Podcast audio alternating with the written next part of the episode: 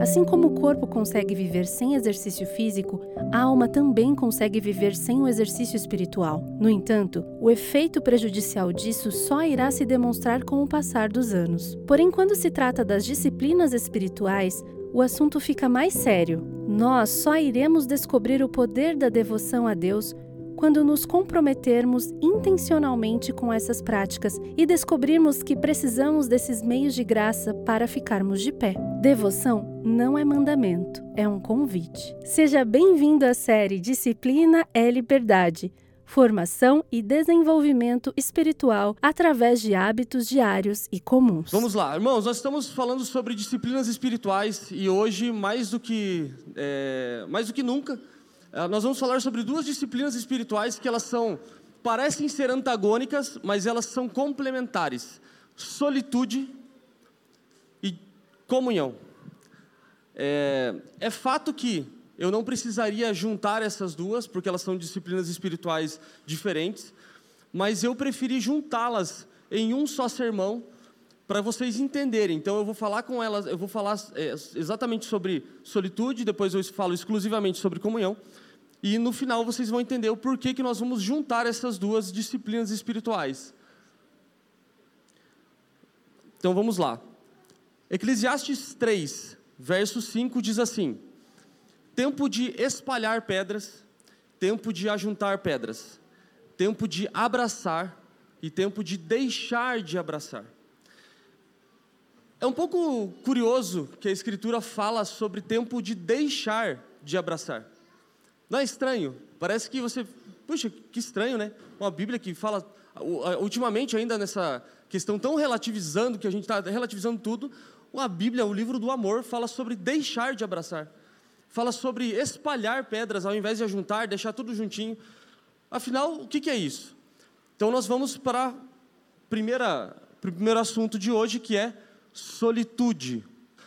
Mas o fato de a gente falar sobre solitude primeiro, é, a, a, palavra solitude ela é diferente, embora ela venha da mesma raiz, né, de solidão, ela, ela troca um pouquinho o. Agora, por favor, os professores de português me ajudem. Ela troca o sufixo, né, que é a parte posterior da palavra, é, e o, o prefixo fica o mesmo, soli, ok? Sozinho. Mas sozinho, em solitude, não quer dizer estar sozinho. Significa mais como se fosse saber estar sozinho é ficar sozinho com um propósito, ficar sozinho para cumprir um objetivo.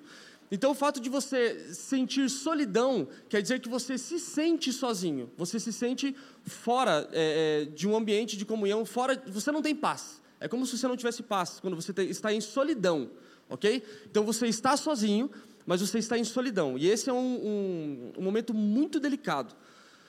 Uh, Jesus passou boa parte da vida dele em solitude, ok?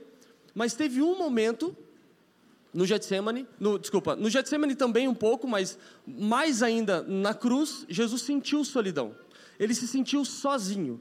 E esse foi um momento, é, é um momento desesperador para nós, porque quando é, nós já não temos força para caminhar assim com os irmãos, a gente tem hora que a gente está em comunhão, a gente está numa igreja, tem uma família abençoada, a gente tem tudo que precisa, tem todo o suporte, e ainda assim a gente se sente sozinho. Imagina no momento o, o Criador do mundo o, o, aquele que fez todas as coisas, que todas as coisas foram feitas por meio dele, se sentir sozinho. Então esse é um momento de assim muito muito preocupante. Mas nós, né, como como cristãos, ah, às vezes nós abandonamos a prática da solitude. E eu é, passei essa semana. A gente não costuma falar sobre testemunhos pessoais, mas eu quero contar um pouco da semana para você entender. Ah, já faz um tempo que eu comecei a, a descobrir que eu não posso mais, eh, se eu quero praticar disciplinas espirituais, eu não posso mais viver como eu vivia antes. Então, eu não posso mais acordar às 8 da manhã, porque os meus filhos dormem 11 e meia, meia-noite. Então, quem conhece a minha mais velha, sabe que ela não para de falar. Então, não dá para ter tempo de solitude, com alguém falando o tempo todo na sua cabeça, ainda mais que a cada 10 palavras que ela fala, 11 é papai. Então, é muito difícil. E eu descobri que uh, tem um momento que ela dorme.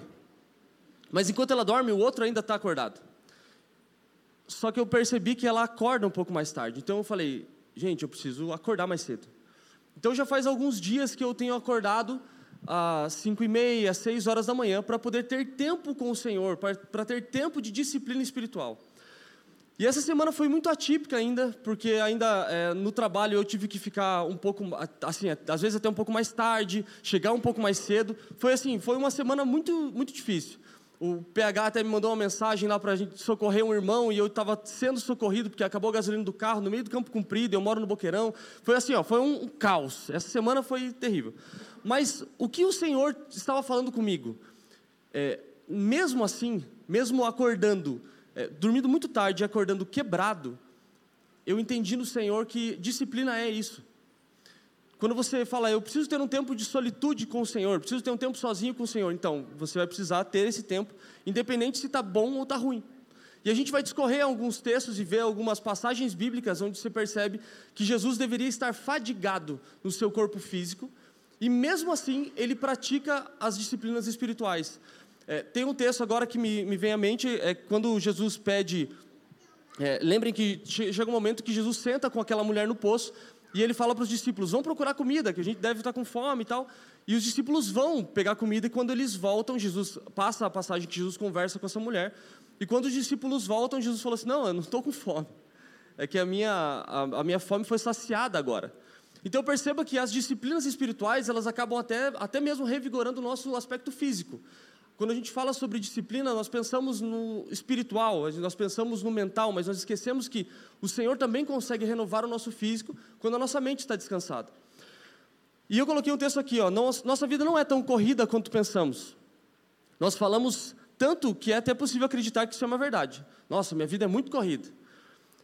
Vemos várias pessoas fazendo muito mais coisas do que nós, a mesma proporção que todos os seres humanos têm disponível e na mesma medida, o tempo. Aí você vai para o Instagram, que é a maior parte das consultas que nós fazemos hoje, é o Instagram, é menos, eu não sei, aqui não, né? Mas fora, em outras igrejas, as pessoas consultam, é, tô brincando. Nós consultamos muito influenciadores, pastores, a gente vê, meu Deus, como Subirá consegue orar tanto? É porque ele tem uma disciplina é, é mais regrada do que a sua, mais regrada do que a minha. Como é que, ele, como é que essas pessoas conseguem orar tanto tempo? Então, eles também têm 24 horas por dia, vocês sabiam? Porque às vezes a gente fica pensando que as pessoas têm 36, 48 horas durante o dia. Não, irmãos, é só prioridade mesmo. É só definir regra. Mas se o tempo é o mesmo para todos, por que a gente não consegue se organizar? Vamos lá. Marcos 1,35 diz assim: De madrugada, em meio à escuridão, Jesus levantou-se saiu da casa e retirou-se para um lugar deserto, onde ficou orando. O que nos falta é prioridade.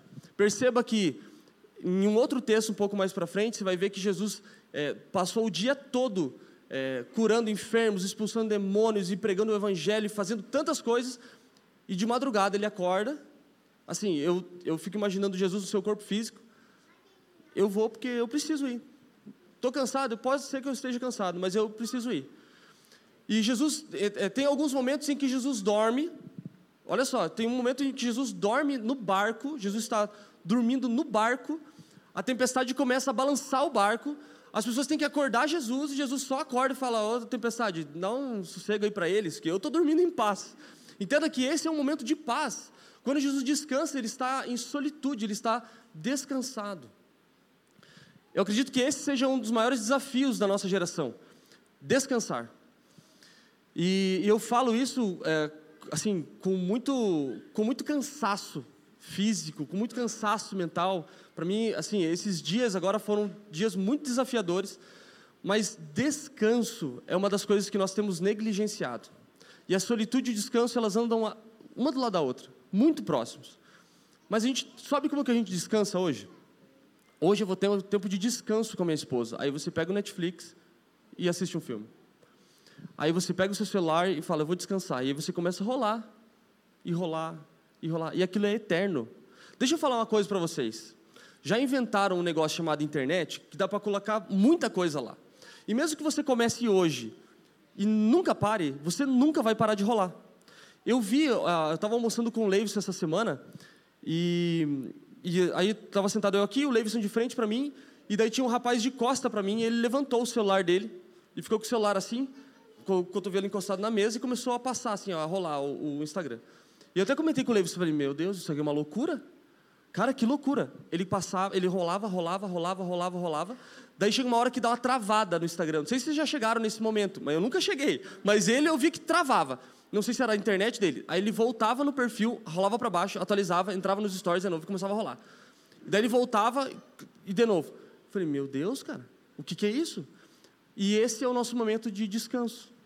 Ele estava almoçando e descansando. Então a gente nunca para. O que nos falta é prioridade, o que nos falta é parar para descansar. Qual é o trunfo da solitude? Uma das maiores, melhores características da solitude é que ela nos ajuda a definir prioridades, uma vez que ela elimina os, elimina os ruídos externos e nos conecta com nossa alma agitada. Você consegue perceber a sua alma agitada, acalmando e conectando o nosso espírito a Deus. Perceba que é, quando Jesus ora em um horário é, muito desconfortável, a madrugada é um horário muito desconfortável. É, se você já fez uma vigília, é, você sabe o que é um horário desconfortável. Ainda mais se é, quem estava é, ministrando a vigília começa a deixar a música um pouquinho mais para baixo. Daí já... É, mas isso é verdade. Vocês estão rindo, mas eu sei que já, já passaram sono, né? É, e a gente não consegue descansar, porque aí você está no meio de uma vigília para orar e você não consegue orar, porque a sua cabeça quer dormir. Você precisa dormir. Então, esse é um horário muito desconfortável. Mas se Jesus ora num, lugar, num horário desconfortável, quem somos nós para tentar encontrar um lugar confortável? Sabe aquele negócio assim, ó? Não, eu vou, eu vou criar um espaço dentro da minha casa. Vai ser o espaço de oração. Eu, o quarto de guerra. Eu acho lindo. Eu acho lindo, sério.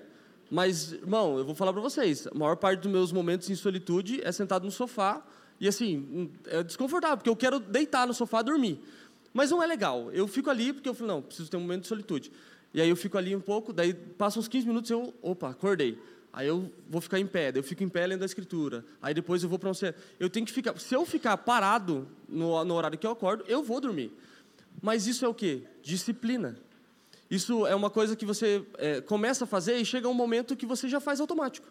É igual o corredor de maratona. O corredor de maratona não começa correndo 40 e tantos quilômetros, ele começa correndo 5. Né? É, pensa o Pupo pedalando. Pupo pedala, hoje pedala 160 quilômetros. Mas começou pedalando dois comigo. Aí, aí, eu não aguentei o pico dele e falei, vai, meu filho, vai pedalar. É, Salmos 42, verso 5, não precisa abrir ali, mas se você quiser, você pode anotar. Diz assim: Por que estás abatido a minha alma? E por que te perturbas dentro de mim? Espera em Deus, pois ainda o louvarei pela salvação que há na sua presença. Perceba que o salmista diz que a alma dele estava perturbada. Era uma alma que estava agitada, ela não parava. E ainda assim, ele encontrava um lugar de descanso no Senhor. A gente confunde também ficar sozinho com ficar em solitude. Nem todas as vezes que nós estamos sozinhos, estamos em solitude. Há necessidade de readaptar nossa devoção e pragmaticamente levar nossos pensamentos a Deus. 2 Coríntios 10, 4 e 5 diz assim: eu vou só ler a segunda parte. Destruímos os argumentos de toda pretensão que se levanta contra o conhecimento de Deus e levamos, e levamos cativo todo o pensamento para torná-lo obediente a Cristo. Estar em lugar de solitude exige é, um pouquinho de esforço. Você precisa se concentrar, você precisa entender que você está no momento sozinho para um objetivo. Estar sozinho não é o mesmo que estar em solitude, embora para você estar em solitude você precisa estar sozinho. Ok? Você também pode ter um tempo em solitude no meio dos irmãos, embora você não possa estar, você, você precise desligar um pouco dos irmãos. Você precisa estar conectado com Deus. Aí você sozinho no seu tempo você consegue, fica no cantinho, né, fica lá atrás, tal. Aí ok. Mas a solitude ela exige isso. Vamos para alguns mitos uh, desculpas e alguns sofismas, né? Para a gente não praticar a solitude. Primeiro, falta de tempo. Ah, irmão, eu não tenho tempo para ficar sozinho. Bom, se você não tem tempo para ficar sozinho, talvez seja por causa do último item, que você é um pouco insuportável. Mas isso é bom. Se você conseguir reconhecer isso, porque chega uma hora que você não quer ficar com você mesmo. Quem já passou por isso? Ah, cara, não aguento, nem eu me aguento. Os casados que o digam. Tem hora que você, a tua esposa fala assim, não, sério, hoje não dá. Daí você olha para você mesmo e fala, cara, hoje eu tô feroz. Hoje, hoje eu tô assim, ó, que se eu pudesse sair de dentro de mim, eu saía. Mas a, o principal ponto é a falta de tempo. Nós dizemos frequentemente que nós não temos tempo mas todas as outras pessoas que produzem mais do que nós, que nós vemos, independente do que seja, as pessoas às vezes são, é, são melhores no trabalho, elas são mais leves quando elas estão com as pessoas, todas essas pessoas têm o mesmo tempo que nós. Ele está disponível no mesmo, na mesma quantidade para todos. Então a falta de tempo não pode ser uma desculpa. Ela é um sofisma, é uma meia-verdade.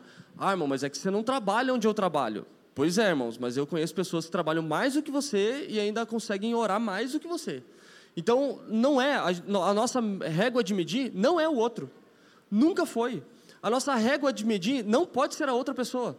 Você não pode simplesmente olhar para os grandes é, reformadores e olhar e falar, não, os caras oravam 18 horas por dia, então eu vou começar a orar 18 horas por dia, porque se eu orar 17 horas por dia, é menos do que ele. Então, mas a régua de medir não é ele. A régua de medir é Cristo. Então a gente precisa olhar para Cristo.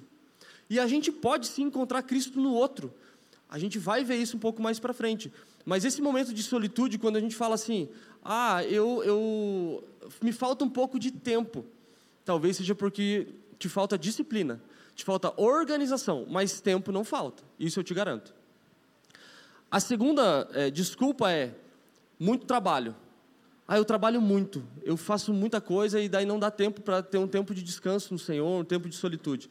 Então, isso pode ser uma verdade, se é que você me entende. Talvez você trabalhe um pouco demais.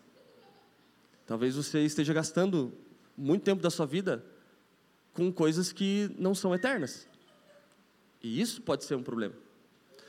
Eu conheço pessoas que elas ah, trabalham tanto para deixar uma, uma vida boa para os filhos, que quando os filhos crescem, os filhos só queriam ter o pai.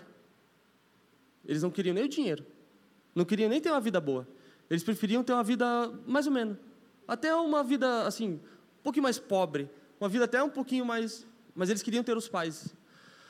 É, eu não sei quantos de vocês lembram daquele. Eu não sei, eu, eu sempre confundo o filme com a série. Mas tem o Cidade de Deus e Cidade dos Homens. É o filme que eu estou falando. Fizeram um documentário sobre o filme. Uh, o filme vai falar sobre a realidade lá do, das favelas do Rio de Janeiro, da favela Cidade de Deus, ou dos homens, agora não lembro. E eles fizeram um documentário que passam, passam 10 anos depois e eles vão falar com as crianças. E você percebe muitas dessas crianças que eles falavam assim: ó, nunca tive um relacionamento muito bom com meu pai.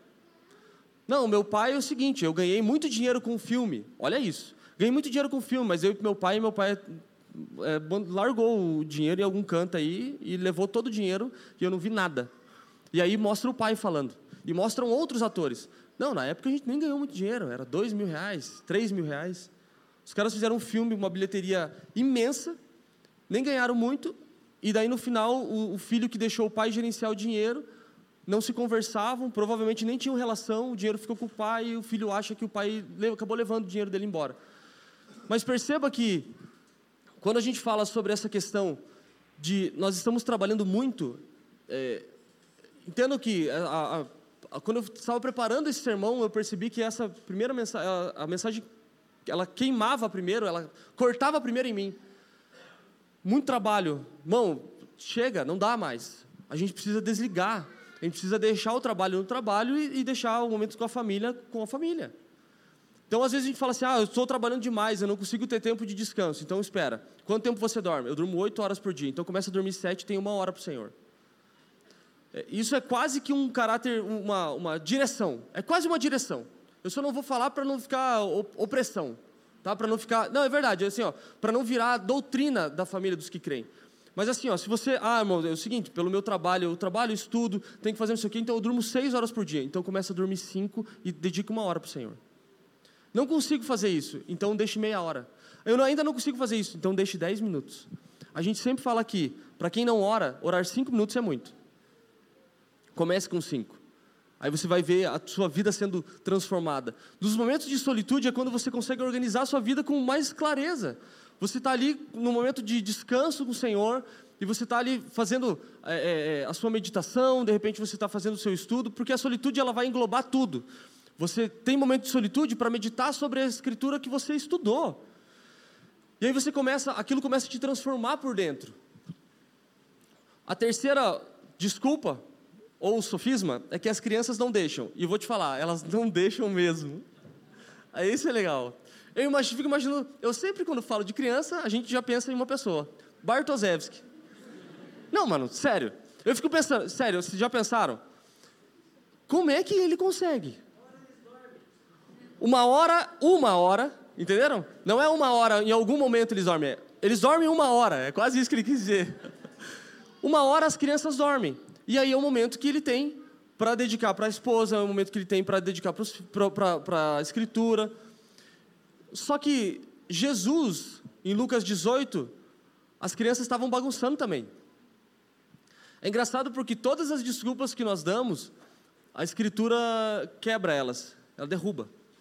Chega um momento que as, as crianças estão bagunçando. Tipo assim, Jesus não está conseguindo prestar atenção. Você está falando, falando, e as crianças ficam gritando, gritando, gritando. Aí Jesus falou assim: oh, peraí, peraí, deixa elas virem a mim aqui. É que vocês não estão entendendo. Aí ele pega aquilo e fala: não, não, não, vocês não estão entendendo. É delas o reino dos céus. É, se vocês não forem iguais a ela, tá vendo? Se vocês não forem iguais a essas crianças, bagunçando, não, não, não. É porque elas, elas, estão, elas estão vivendo o tempo delas. As crianças têm uma coisa que é muito especial para nós: elas vivem no seu tempo. Embora a gente às vezes queira antecipar as crianças ou atrasar elas, uma infância saudável, ela é tudo no seu tempo. A criança que uma criança aí, criança, né? Vamos colocar aí até os seus 10 anos, ela tem uma infância, ela tem um, um tipo de infância. Uma, uma moça, uma, um rapaz que tem seus 16 anos, já é um outro tipo de, de cabeça. Não dá para você colocar os dois juntos. Se você colocar os dois juntos, um vai antecipar, o, o outro vai dar uma atrasadinha. Eles vão ter que equilibrar isso. Mas perceba que, às vezes, nós, como cristãos, porque a Escritura traz esse, essa analogia, de nós como meninos. Ah, vocês como meninos, vocês precisam tomar leite, mas depois vocês já podem comer comida sólida. Perceba que a Escritura também faz isso na vida, é, no novo nascido. Então, aquele que é nascido de novo, ele nasce como um bebê.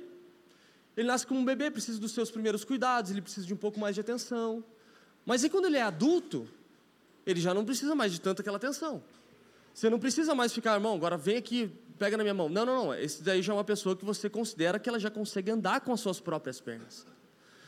Então perceba que, quando Jesus fala que vocês precisam ser como essas crianças, talvez uma das coisas que ele diga é assim: ó, vocês vão, precisam desenvolver como elas. Vocês precisam reaprender, reavaliar. E tem muito adulto agindo como criança, e tem muita criança agindo como adulto no nosso meio. Tem criança pulando o processo de ser criança, e tem adulto querendo ser criança para sempre. E eu vou te dar uma notícia: não dá. Não dá, irmão. Chega uma hora que o boleto chega, que o IPTU chega, que o IPVA chega, e não dá para você cair no chão, espernear e. Não dá. Você precisa assumir uma posição de responsabilidade. Uma outra desculpa é: eu prefiro a comunhão. Não. Para que que eu vou ter tempo sozinho se eu posso marcar um café com o Ed? Para que que eu vou ter o meu tempo em casa de leitura sozinho? Se, ah, não, vou estar com o Salomão. Vou sentar lá e falar, oh, Salomão, faz aquela quireirinha com costelinha de porco. Delícia, mano. Vou te falar. Expus o irmão agora. Agora aqui, ó. Às vezes a gente fala que prefere a comunhão porque a gente não consegue ter tempo sozinho. E aí a gente vai para ter essa tal comunhão, que nós vamos ver um pouco mais adiante, que nem é tão comunhão assim. Na verdade, você queria, assim, é, alguém para ser seu amigo. Saca? Você não quer alguém para ter comunhão, a comunhão mesmo de Cristo. Você não quer dividir vida com o irmão. Você quer, sei lá, jogar um FIFA. Desculpa aí o pessoal do PES, né? Mas. É... Outra desculpa é, eu tenho meu tempo no carro. Aí a minha pergunta é, que tem muita gente que faz isso. Levanta a mão quem já fez isso. Vamos confessar pecado hoje, irmão. Ah, não, eu tenho meu tempo com o Senhor no carro. Eu queria saber que hora que a gente presta atenção nas placas de trânsito. Porque você fala assim, não, não, não, não. meu tempo é o seguinte, enquanto eu estou dirigindo, perceba que você fala assim, ó, eu tenho meu tempo enquanto. Se você colocar qualquer enquanto, tipo, fugiu. Né? Parece as notícias da Globo lá. Essa parte pode cortar, tá? Porque deve envolver política. O pessoal fala assim: desemprego caiu, mas e o ano que vem? Não, caiu ou não caiu? Depois essa parte você corta. Mas a pessoa fala assim: ó, tenho meu tempo no quarto, enquanto estou dirigindo. Eu tenho meu tempo com, com o Senhor, a sós, enquanto estou com a minha família. Não cabe, irmão, não encaixa. E aí você fica no carro, não, mas eu estou ouvindo louvor. Não, mas você está prestando atenção no louvor? Você está prestando atenção na letra da canção? Porque às vezes a gente esquece que as músicas falam conosco. A gente fica assim, ó, não, eu vou, vou ler a escritura. Tudo bem, você lê a escritura, e isso, isso aqui deve ser o seu manual. Isso aqui deve ser a sua regra. Aí você, ó, ok, tal. Aí você começa a ouvir uma canção e você, opa, opa, opa. No meu devocional de hoje eu li isso. Mas essa música está falando isso aqui. E aí você já não está mais prestando atenção no trânsito. Percebe? Que agora o trânsito já foi. Tomara que não tenha ido, né? Mas perceba que tempo de solitude é um tempo separado, é um tempo é, desconectado da, da, do seu dia a dia. Você, não você pode sim ter tempo no carro, eu acho isso muito bom. Eu também tenho hora que eu dou uma loqueada no carro. Mas a gente precisa ter tempo é, de solitude. O tempo de solitude é um tempo singular. E o último ponto é, o último não, né? Um dos. Eu não consigo ficar comigo, comigo mesmo muito tempo. Isso aqui é parte do processo de arrependimento. Quando a gente não consegue ficar com a gente mesmo, é, é uma coisa ruim, né? mas também tem o seu lado bom. Porque é um momento onde você começa a perceber que você também não foi tão transformado assim. Que tem uma área da sua vida que você precisa ser transformado. Eu vou te falar, tem horas que eu, no meu tempo sozinho, eu só consigo chorar. Porque eu começo a olhar e falar, cara, eu nem, Senhor, não, nem tempo sozinho aqui eu estou conseguindo. E eu só consigo chorar. E não estou chorando, eu estou chorando de raiva. Assim, de, meu Deus, cara, isso aqui não, não mexia ainda. Por que, que o Senhor ainda não conseguiu transformar? Será que eu estou relutando tanto? E aí você começa esse processo de arrependimento. Meu Deus, muda nessa área, porque eu não consigo. Está muito difícil. E aí, nesse seu momento sozinho, que você só começa a chorar, o Senhor começa esse processo de arrependimento dentro de você e a nova natureza dele vai começando a te invadir. E esse é o principal ponto. Quando você fala assim, eu não consigo ficar muito tempo sozinho, é porque o Senhor já começou a, a, a mexer com você. Porque geralmente no nosso tempo é, é, sozinho, que a gente se aguenta, talvez seja porque a gente se ama até um pouco mais do que a gente deveria. Então nós precisamos focar nessa, nessa questão da solitude. Nós temos sim uh, esses, essas desculpas, e tem muitas outras, né? poderia falar de inúmeras aqui, mas não daria tempo, e cada um tem as suas pessoais. O porquê você não passa tanto tempo em solitude. Vamos para o resultado, uh, o que, que acontece quando nós é, praticamos a solitude, porque perceba que momentos de solitude, momentos de, de, assim, de comunhão consigo e com Deus, ele, é, essas são as coisas que elas começam a afetar a sua vida pessoal mesmo. Isso começa a ser transformado em você. E esses momentos de solitude, eles trazem algumas, algumas coisas. Eu quero focar em alguns pontos aqui, que é, primeiro, identidade. Mateus 4, você já conhece a história. A Escritura diz que Jesus foi conduzido pelo Espírito ao deserto para ser tentado pelo diabo. Perceba, Jesus foi ter um tempo de solitude e ele já sabia o que ia fazer lá. Ou melhor, ele já sabia o que iam fazer com ele lá. Então Jesus vai para esse tempo de solitude para ser tentado pelo diabo. Em vários momentos a escritura diz que Jesus foi para o deserto para orar. Jesus foi para o deserto para tal. Aqui ele foi para ser tentado pelo diabo. Perceba que a identidade de Cristo estava firmada já. Ele já sabia quem ele era. Você percebe que logo que Jesus sai do deserto, no final de Mateus 4, Mateus 5 ele já começa um dos maiores sermões é, sobre como nós devemos nos portar, pessoalmente, né? Bem-aventurados que choram porque você não consola. Ele começa a, a explicar uh, como nós devemos nos portar. Mas uma das coisas da solitude de, que nós podemos ter é achar quem nós somos. Por isso que aquele último ponto de nós não conseguimos ficar conosco mesmo, talvez seja porque nós não conseguimos firmar a nossa identidade, quem nós somos. É tipo assim, ó, é, eu, Senhor, eu tô aqui de novo. Eu sei, eu não sou tão legal. Eu sei que eu dei aquele sorriso, mas por dentro eu queria chorar. Por dentro eu queria brigar, por dentro eu queria. Então, Senhor, eu, eu já consegui me comportar antes. Eu queria, antes eu, a minha, a minha, o meu rosto mostrava raiva. Agora meu rosto já não mostra raiva, mas ainda por dentro eu fico mal. Então agora transforma aqui. Então essa identidade vai sendo transformada. A segunda coisa, auxílio e clareza para decisões difíceis. Jesus tirou um tempo para orar, para escolher os seus discípulos. Perceba que Jesus ele, ele sai do seu ambiente normal, vai ter um tempo sozinho com o Senhor para poder escolher os seus discípulos. Então é uma decisão muito difícil, uma decisão é, assim, ele precisava de clareza. Ah, o próximo ponto, dar glória a Deus. Despedida a multidão, subiu ao monte para orar à parte, e chegada a tarde estava ali só. Jesus só foi ao monte para dar glória a Deus. Esse é o texto que eu tinha é, citado no início, para descansar. Irmãos, deixa eu dar um, um, uma. Tentar abrir aqui um parênteses. O descanso é uma das coisas que nós mais negligenciamos como cristãos certo? É, ontem eu fui tentar ter um tempo de descanso com as crianças e foi bem puxado. Uh, não estou nem reclamando, tá? Eu estou cansado, mas estou bem, graças a Deus. Mas as crianças, é, assim, elas consomem muito do nosso tempo. Mas as crianças precisam disso. Daqui a um tempo elas vão entender que ficar no parque é descansar. Cheguei lá no parque, encontrei o Gustavo e a Mila. Mano, que lindo. Aí a gente começou a compartilhar da vida de Cristo, a gente começou a conversar sobre as coisas do Evangelho e aquilo foi renovando. Aí uma criança já encontra a outra e elas vão brincar.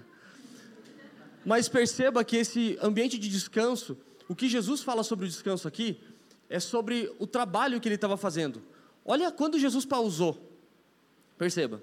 E curou muitos dos que se achavam enfermos de diversas enfermidades. Quem aqui já viu uma cura uma cura mesmo acontecer. Não aquele negócio assim, ó. Ah, o cara tava com dor de cabeça, o pastor orou e saiu a dor de cabeça. Não, tô falando de cura. Assim, ó, vi cura mesmo, assim, um negócio sobrenatural que eu falei, cara, não pode ser outra coisa a não ser Deus. Acho que uma das coisas mais maravilhosas que eu, que eu vi, uh, eu estava no Nordeste e eu vi um cara aprender a ler e a escrever por uma obra do Espírito. Essa foi uma coisa maravilhosa que eu vi lá. Esse tipo de coisa, coisa sobrenatural. Quem já viu isso? Agora perceba que aqui Jesus, ele cura enfermos de diversas enfermidades. Diversas enfermidades. Não é aquele negócio assim, ó. Sabe aquele pregador que ora por, o cara ora por perna crescer? Daí não, não ora por é, câncer sumir. Só por perna crescer. Não, Jesus curou enfermidades de várias naturezas. Diz que ele expulsou muitos demônios. Quem já, já participou ou já viu uma, uma, assim, um demônio manifesto, é, como usar a Escritura, sabe como é cansativo.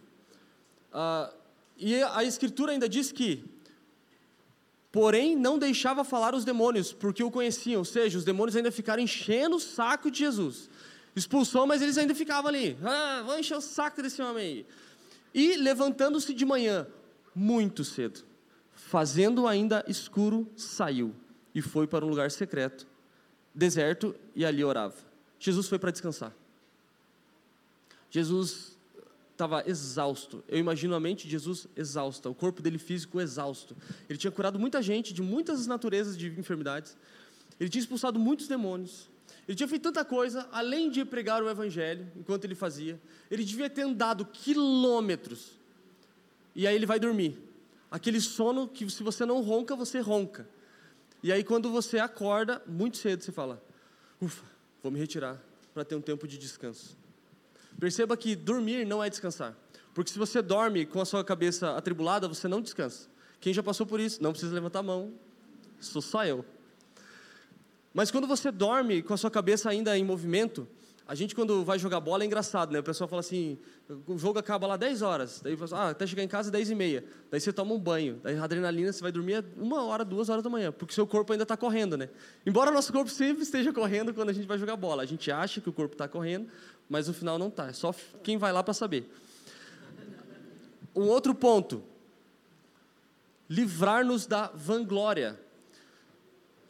Lucas 5, 13, 15 e 16 diz que uh, Jesus ele, ele limpa um homem da lepra e diz que a fama de Jesus se propagava ainda mais e Jesus, porém, porém, ou seja, a fama dele se espalhava, mas ele se retirava para lugar de, lugares desertos e orava. Antes de enfrentar sofrimento, Jesus também em Mateus 26 eh, fala para os seus discípulos, diz assim, ah, assentai-vos aqui enquanto vou ali orar. Então ele, antes de enfrentar um sofrimento, ele também senta e ora. Então perceba que esses momentos de solitude, eles são muito importantes, eles causam várias coisas em nós.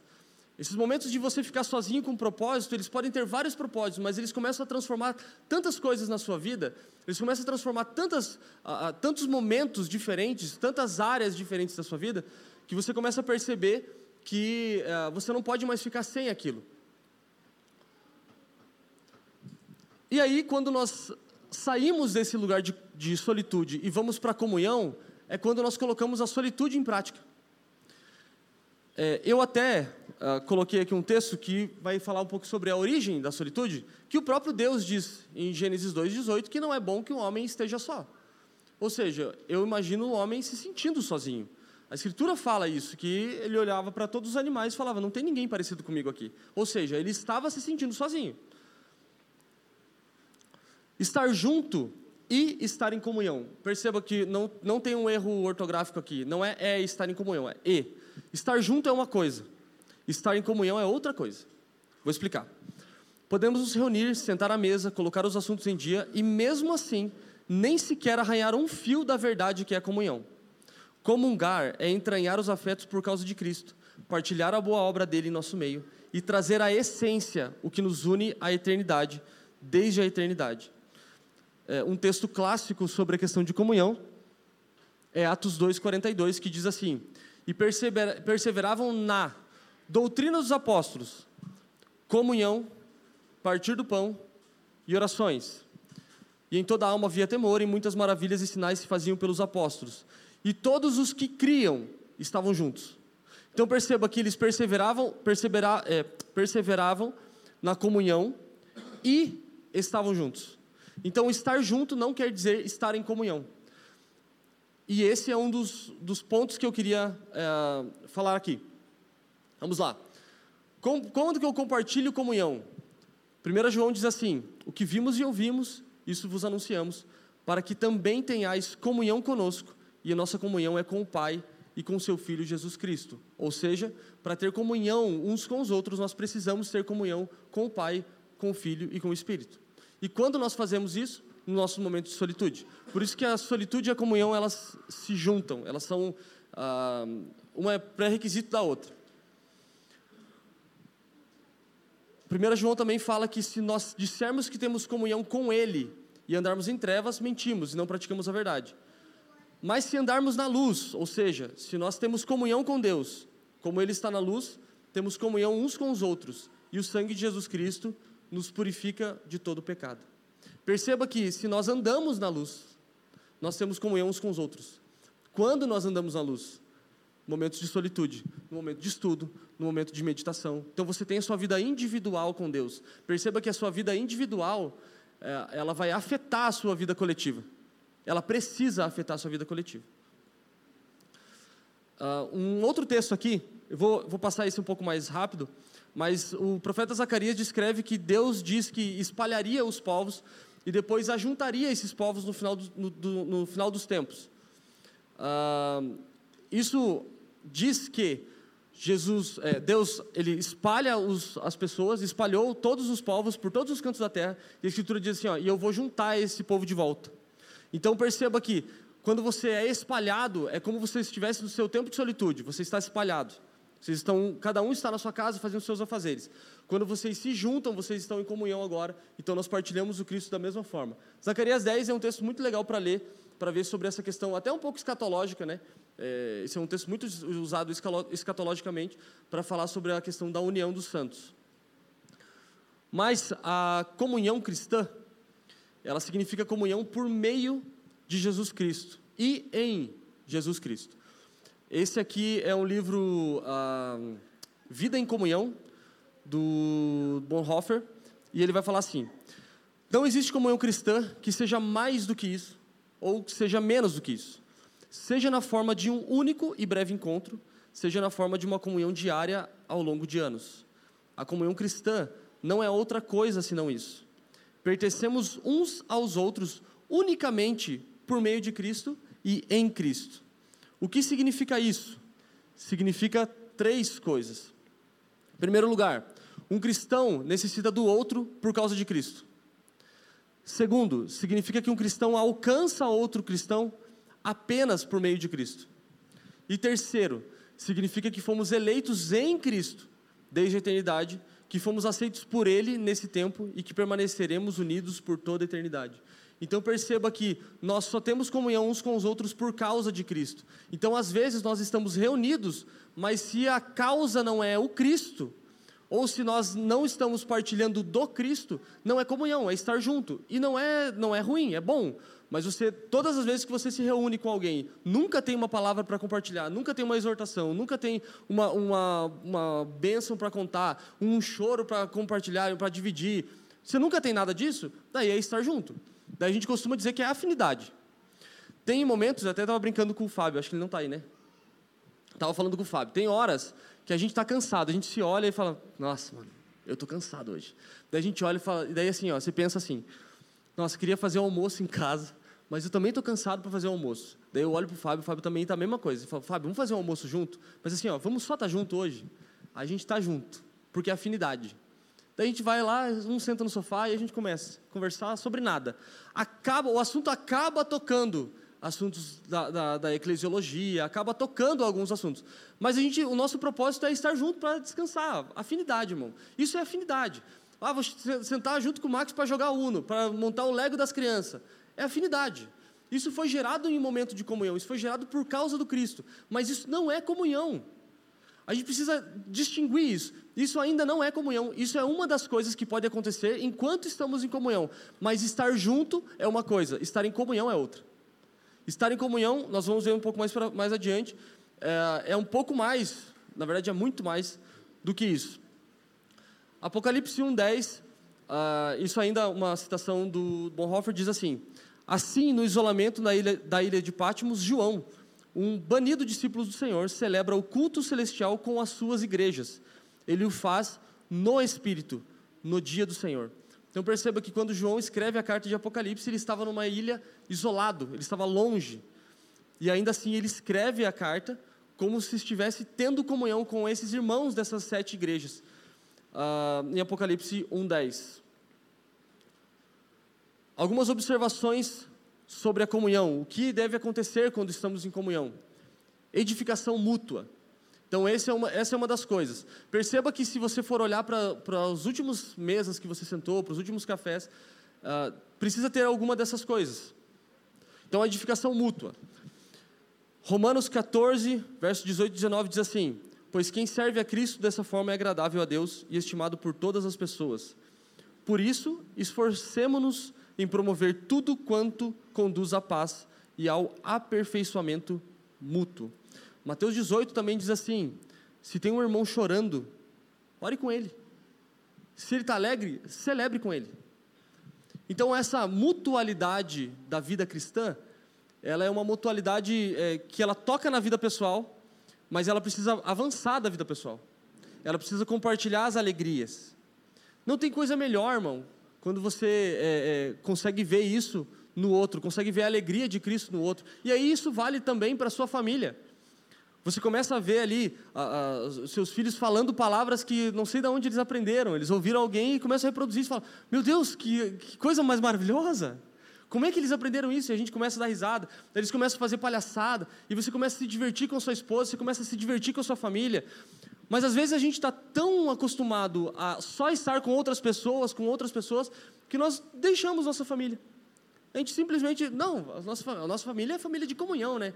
Eu quero saber quando é que vocês têm comunhão entre vocês. Quando é que tem o culto do lar? Quando é que você né, pega ali a sua família e, e junta com eles para orar? Quando é que você tem o seu devocional com seus filhos? Quando é que você compartilha da vida de Cristo? Quando é que você chega para sua esposa e fala: Hoje eu não tive um dia bom? Ou Hoje meu dia foi maravilhoso, como é que foi o seu? Sabe? Às vezes a gente perde isso e a gente perde isso por conta do dia a dia. É por conta da rotina. E eu vou te falar, se tem uma coisa que nos engole é a tal da rotina. Cara, isso, assim, ó, é, é uma das coisas que mais nos pegam é, e mais nos fazem atrasar.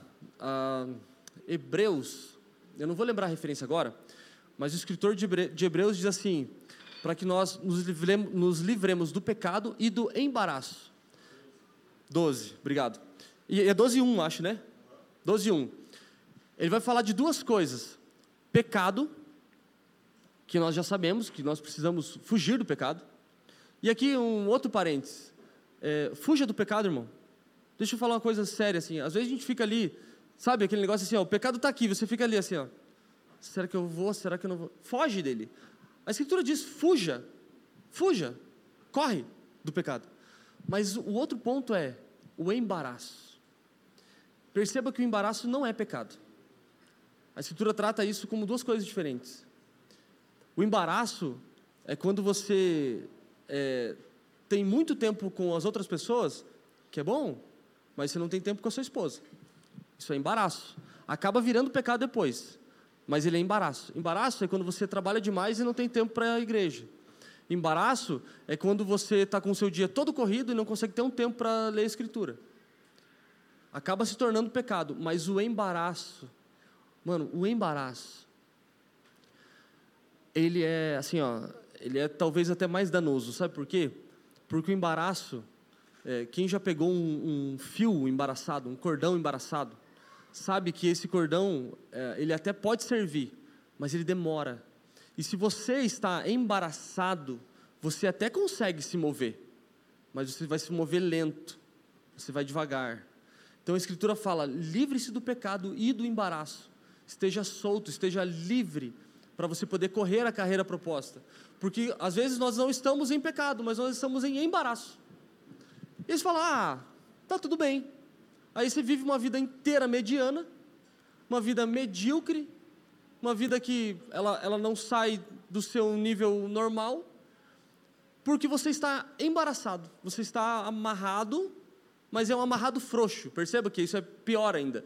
Você não percebe que você está amarrado. Você só está num ritmo lento. Sabe aquele ritmo uh, devagar, você tenta. Então, isso é muito perigoso. Um outro aspecto de comunhão, exortação. Hebreus 13, é, 3, 12 e 13 diz: Vede, irmãos, que nunca haja em qualquer de vós um coração mau e infiel, para se apartar do Deus vivo. Antes, exortai-vos uns aos outros todos os dias, durante o tempo que se chama hoje, para que nenhum de vós se endureça pelo engano do pecado. Então, a exortação diária, ela é uma característica da vida em comunhão. Ah, mas o que é exortação? É puxar a orelha? Não. Exortação é chamar para perto. A Escritura diz que se você vê seu irmão, irmão, pecar e você não avisa ele que ele está pecando, você também peca. E eu não estou falando para você sair apontando o pecado dos outros, irmãos, por favor.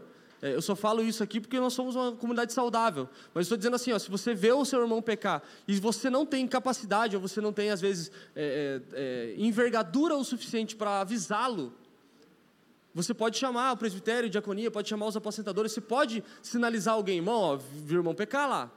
Aí você não tem, você não tem capacidade de, é, de informá-lo, você pode nos avisar.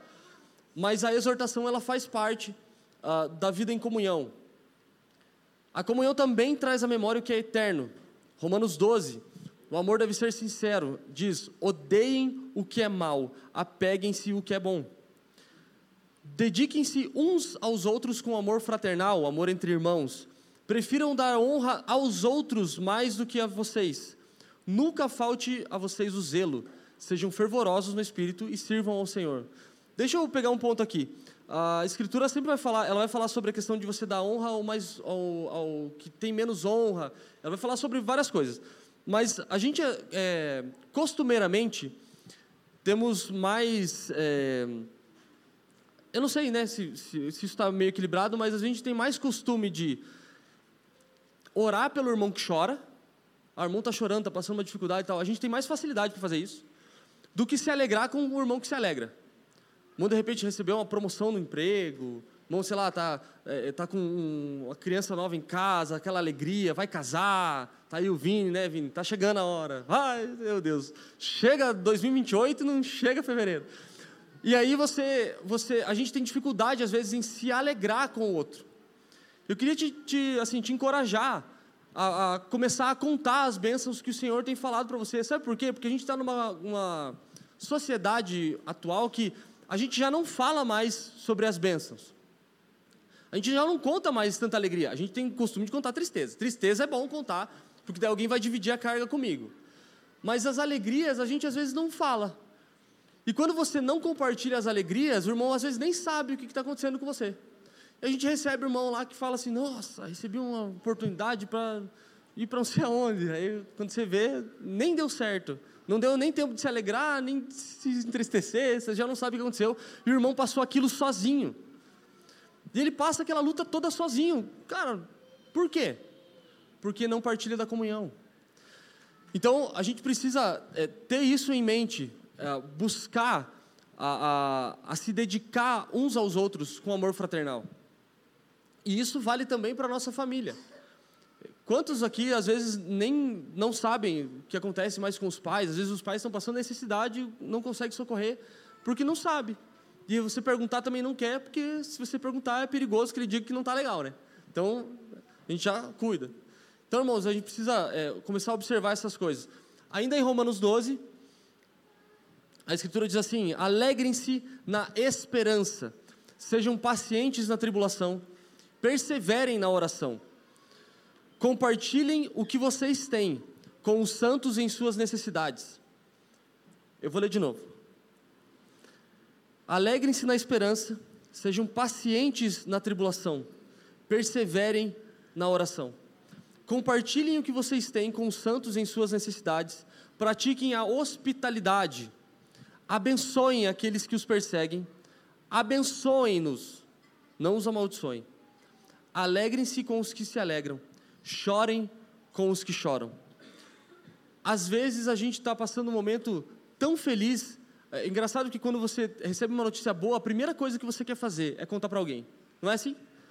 Recebeu uma notícia boa, cara, aquela notícia, nossa, ganhei um carro novo. A primeira coisa que você quer fazer, cara, ganhei um carro novo.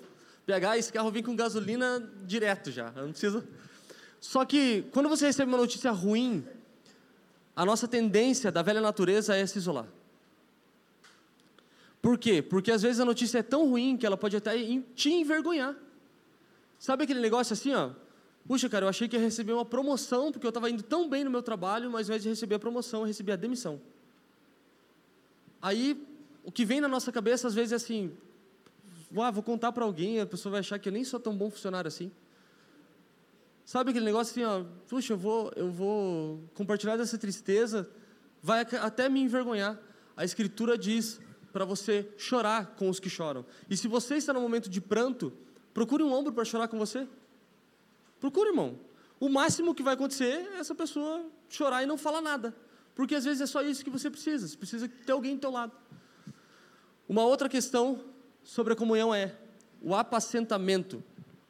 Efésios 4 diz: com toda a humildade e mansidão, com longanimidade, suportando-vos uns aos outros em amor, procurando guardar a unidade do Espírito pelo vínculo da paz.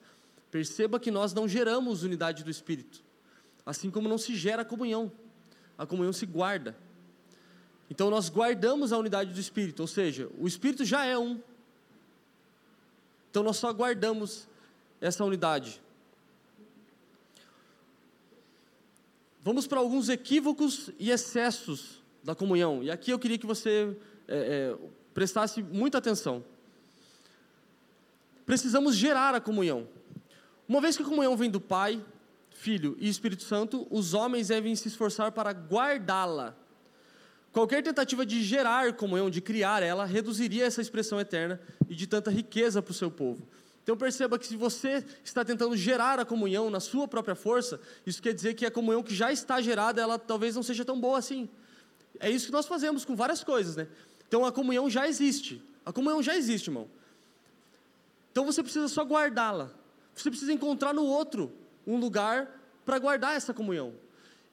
E eu sei que isso às vezes é um desafio, às vezes você não consegue abrir a sua casa, às vezes você não consegue ir até a casa do outro irmão, às vezes é mais difícil. Mas tem irmãos que, até comentei esses dias com a, com a minha esposa. Uh, eu falei para ela, falei assim, amor, a gente vai começar agora. A gente já fazia isso há muitos anos atrás, a gente parou e a gente vai ter que retomar. Que é as visitas relâmpago. Essa é muito boa. Sabe o que é a visita relâmpago? Fiz algumas na tua casa, Salomão. Chega lá, você está aí? Tô. Abre o portão aqui. Esses dias foi na casa do William. Sabe o que é? Porque daí a gente não gera um evento. Eu não dei para o Salomão o peso de me receber, de ter que fazer uma comida, embora seria bom se tivesse. É, de ter que. Obrigado. É, de ter que fazer uma comida, de ter que me receber. Porque assim, ó, eu sei que se eu marcar um café na casa do Emanuel que eu não vejo há tanto tempo, cara, vou na tua casa. Ele vai chegar e vai não, cara, faz tanto tempo que a gente. Vamos fazer um negócio. Aí o cara vai lá, vai preparar uma lasanha, vai preparar ali um prato muito delicioso. E aí você faz isso é, para a pessoa, gera esse evento, e você acaba, assim, não, não conseguindo nem ter tanto tempo em comunhão, porque deve virar um dia, você vai comer e tal, tal, tal, ok, isso é muito bom. Mas quando você vai na casa do irmão, só, não, irmão, só vim aqui hoje para te dar um oi, só vim para te ver. Não, você não quer, não, não quero nada, irmão, não quero nem entrar, eu só queria te ver. Aí você vê o irmão e vai embora. Esses dias eu fui na casa do Alex, o Alex está aí, não? Fui na casa do Alex, foi engraçado, ele vai ver isso daí no vídeo, tomara que ele assista. Uh, fui na casa dele lá e, e ele se surpreendeu, porque eu estava passando, fui fazer um negócio do lado da casa dele, falei, ah, vou passar no Alex. Tá aí, eu tô, então abre aqui. Cara, ele desesperado, porque a chave não estava com ele, foi correndo atrás e tal, pegou o portão. Então, assim, ó, fiquei lá 15 minutos e vim embora. Às vezes, a gente precisa entender que essa comunhão, para ser guardada, ela não precisa ser guardada nos super eventos. Porque daí você fala assim, eu vou marcar um café com. Aí você já pensa, nossa, mano, vou ter que fazer uma mesa, a mesa, né? Vou ter que fazer aquela mesa forrada. Ela começa no salgado nível 1 até o doce nível 8. E ela vai assim, ó, tudo que tem. E daí quando acaba, você ainda fica comendo aquele café uns três dias, porque você quis receber com tanta honra. Esqueceu que vinha duas pessoas na sua casa. Aí você acha que né, ia vir um batalhão, todo mundo vinha. É aquele, aquele negócio, né? Não, manda chamar os fazendeiros, manda chamar os caras da rua, chama todo mundo que vem comer. Mas às vezes a gente gera isso e esquece que a gente está às vezes tentando gerar a comunhão. Não, a gente só precisa guardar. A gente só precisa é, assim é, praticar essa vida em comunhão. Um outro equívoco é estar junto é estar em comunhão. Esse é um equívoco. 1 Coríntios 11, eu vou falar um pouquinho sobre esse texto. É, Paulo fala assim: Nisto, porém, que eu vou dizer-vos, não vos louvo, porque quando vocês se ajuntam não é para melhor, senão para pior. Então eles estavam juntos, mas não era comunhão. Ok? Precisamos sempre estar juntos aqui. Tomara que alguém chegue nesse nível a ponto de ter que ler Provérbios 25, 17. Não sejas frequente na casa do teu próximo, para que não se enfade de ti te aborreça. É um texto engraçado, né? Tem gente que nem sabia que esse texto existia. Agora tem, tem uns irmãos aí, ó, agora eu vou começar. Tem uns irmãos aí que colaram isso aí na porta. O cara chegava. Mas qual que é o propósito desse texto? O propósito desse texto é o seguinte: ser frequente é não sair de lá, irmão. Tem hora que o irmão só quer ficar com a casa dele. É, mas o ponto é que quando você chega nesse momento para que o irmão se aborreça de você, é porque você já foi muito tempo lá. Visita outros irmãos. Vamos, irmão, praticar a comunhão coletiva. Vamos ver as pessoas que a gente não conhece, começar a ir na casa dos irmãos que a gente nunca foi, que eu já estou sabendo que já estão se mudando e vai ser uma glória, mais uma mesa para nós sentar. É uma maravilha, cara. Eu gosto de chegar nas mesas, que daí na mesa você começa já. Oh, oh, irmão aqui, o negócio é do, tem uma mesa que é a mesa do café. Daí eu já percebi que o negócio do café, né, é um nível muito alto para mim. Então eu já tenho que, oh, aqui, aqui eu tenho que me comportar, né? Daí aqui não posso pedir açúcar.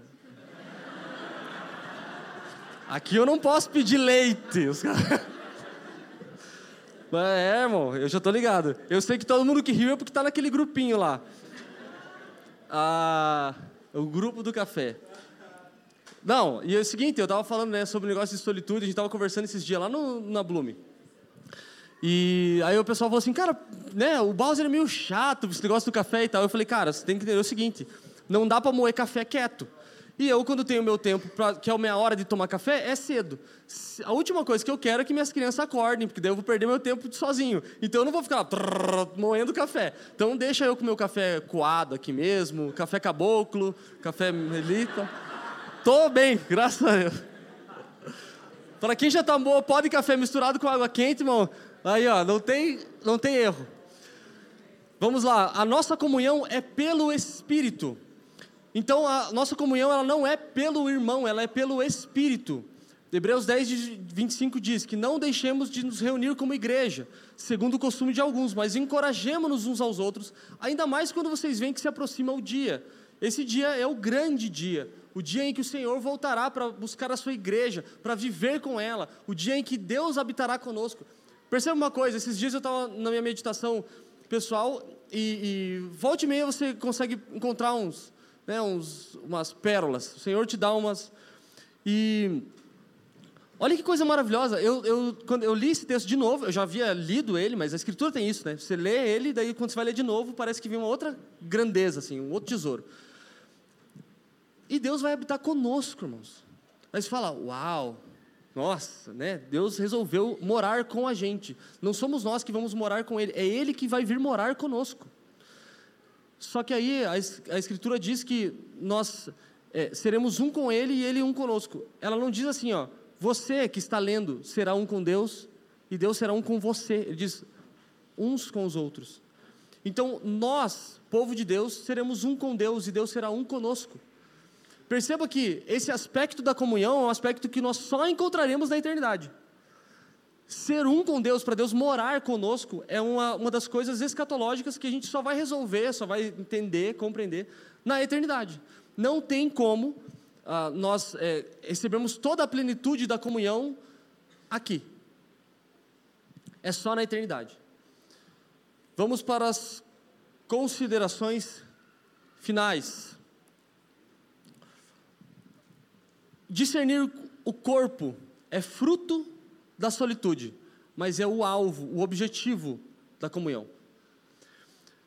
Perceba que 1 Coríntios 11 a 14, eu já falei sobre esse texto em um outro momento, mas eu quero só dar um panorama aqui. Quando Paulo fala que quando a gente se reúne é para pior, ele diz que alguns comem e outros ficam com fome, porque muitas pessoas trazem o delas e comem o delas, e as pessoas que não, tem, não tinham para comer, elas acabam passando fome ou sede. Coríntios 12, Paulo vai falar sobre os dons do Espírito. E ele vai falar sobre os funcionamentos dos dons e tal. Ele fala assim: ó, seria muito melhor se vocês é, é, profetizassem ao invés de vocês falarem em línguas e tal. E Paulo começa a falar sobre várias coisas. E daí no final do 12, 12, 28 ou 26, ele fala uh, sobre a questão de que tem muitos irmãos que estão morrendo. Ele fala: tem muitos irmãos que estão, assim, vocês precisam discernir o corpo porque tem gente morrendo. Aí o 13 ele vai continuar, e no 14 ele vai finalizar com o texto dos casamentos, que fala sobre o amor, né? O amor tudo sofre e tal. Só que o que, que Paulo está querendo dizer com isso? Ele está dizendo que você precisa discernir o outro. Você precisa discernir o seu irmão. Sabe por quê? Porque no momento em que você começa a praticar solitude sozinho e não transiciona para a comunhão, você vira um superman bombadão que não desfruta de nada que você recebeu do Senhor com ninguém. Então perceba que isso é muito sério. É como se você chegasse num partir do pão com toda a comida para você e não compartilhasse com ninguém. E era exatamente isso que estava acontecendo em Coríntios. As pessoas estavam compartilhando, é, desculpa, elas não estavam compartilhando a, a, sua comida física, o alimento mesmo. E aí Paulo fala assim: ó, tem muita gente morrendo aí entre vocês. Sabe por quê? Porque vocês estão orando mais em línguas do que profetizando. Ele vai fazer essa, essa analogia, ele vai, ele vai continuar o texto dizendo: Vocês estão orando em línguas e sendo super espirituais. Dentro do seu quarto é manto, ratatouille, ó, rodopio. Quando chega para a igreja, você, quando chega no irmão, você não consegue nem compartilhar um amém, glória a Deus, Deus te abençoe. Porque você ficou super espiritual no seu momento de solitude, mas você não consegue compartilhar isso com o seu irmão. Então, quando nós entendemos que discernir o corpo é fruto da solitude, ele é fruto, porque você está no seu momento sozinho. Então você está é, começando a, a, se preparar, você está é, recebendo do Senhor para depois ensinar, que é o que Paulo disse. Eu recebi do Senhor o que também vos ensinei. Ou seja, você recebe do Senhor no seu tempo individual e depois você compartilha.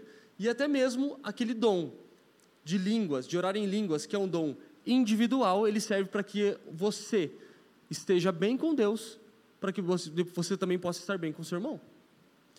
Então, quando nós falamos sobre a questão de discernir uh, o corpo, é discernir o corpo. Tem alguém que está padecendo? Então, é a tua responsabilidade. É sua responsabilidade saber por que esse irmão está padecendo. Ah, mas eu estou tão bem com Deus, por que, que eu vou me envolver no problema com, do outro? É por isso, porque você está bem com Deus, que você vai se envolver no problema do outro. Se o irmão tiver uma conta para pagar, você vai ter que arrumar dinheiro. Pra, você não tem dinheiro, vai atrás de outro irmão que tem dinheiro. É isso. Você precisa resolver, irmão. Você precisa, assim, descobrir como é que eu vou fazer isso. Tem alguém atribulado entre nós, nós precisamos saber o que está acontecendo. Da mesma forma, o contrário. Eu estou tão bem com Deus, estou compartilhando tão, tantas coisas, tantas coisas, e aí você vê o, o irmão que está mal, não consegue chegar para o irmão e falar: oh, eu estou vendo que você está tão bem, irmãos, não quer me compartilhar um pouco dessa alegria aí? Contrário também, irmãos. Porque às vezes a gente não abre a vida. A vida em comunhão é isso. A vida em comunhão é choro e alegria. Escuta, a nossa vida, o nosso maior desafio da vida é manter constância. Intensidade a gente sabe fazer. Intensidade, irmão, a gente faz assim, ó. Vamos terminar o culto intenso hoje. A gente pega uma música bem, assim, ó, para balançar a cabeça, e a gente toca ela bem alta. Vai ter intensidade. Vai ter os irmãos dando glória e tal. Ok. O problema é a constância. Nós nos batemos com a, com a constância.